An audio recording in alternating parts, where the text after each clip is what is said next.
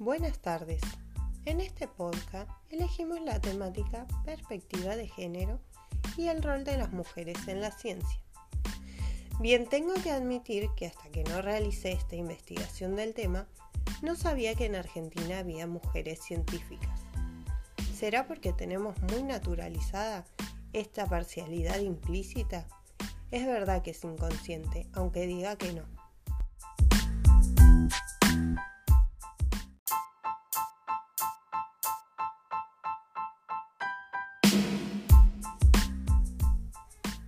Como nos explica la psicóloga Tinu Kornir, el cerebro inconsciente está a cargo de la mayoría de nuestro funcionamiento diario.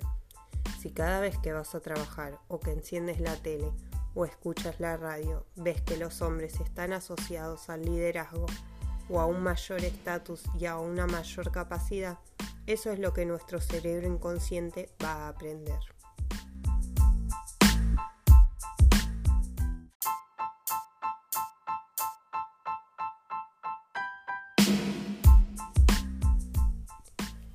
Prosiguiendo con la investigación, podemos ver el rol que cumple la ESI en este tema desde sus perspectivas.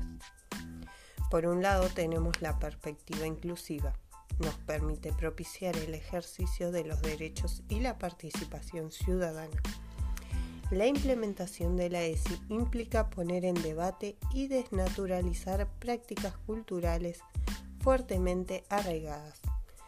Por otro lado, tenemos la perspectiva de género, que nos permite analizar cómo operan las representaciones sociales. El concepto de género abre y cuestiona verdades absolutas que muchas veces naturaliza la desigualdad entre personas.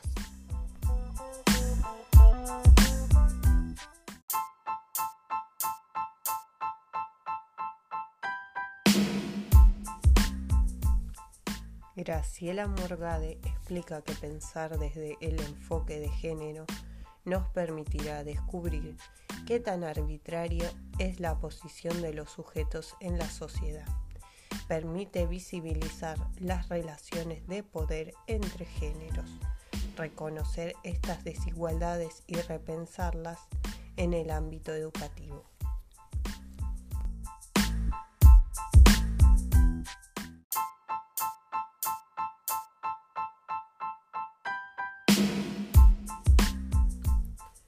Noemí Minsky, en el papel de la mujer en la ciencia en el 2205, escribió, En nuestros días ya no se puede hablar de exclusión explícita de las mujeres de las universidades y de los centros de investigación.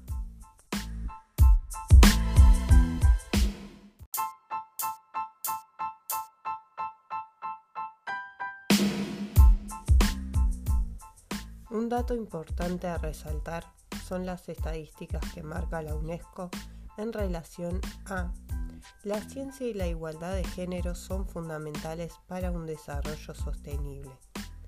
Menos de un 30% de investigadores científicas en el mundo son mujeres, aunque en Argentina más de un 50% son mujeres, este porcentaje baja a casi un 20% cuando se trata de cargos jerárquicos, por lo que el modelo de investigación científica sigue siendo androcéntrico.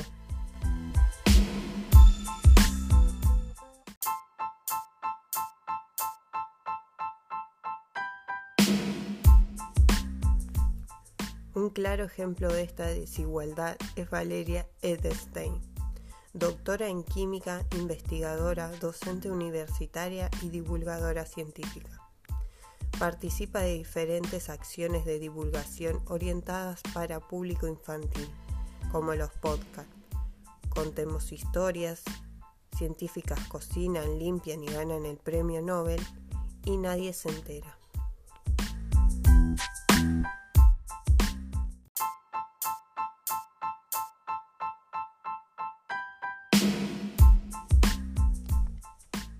Aprender a desestereotipar estas cuestiones es nuestro trabajo como futuros docentes.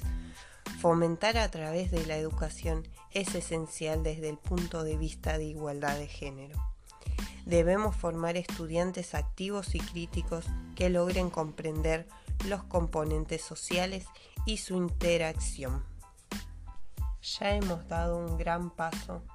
Desde el 2015, todos los 11 de febrero, se celebra el Día Internacional de la Mujer y la Niña en la Ciencia, aunque todavía nos queda mucho camino por recorrer.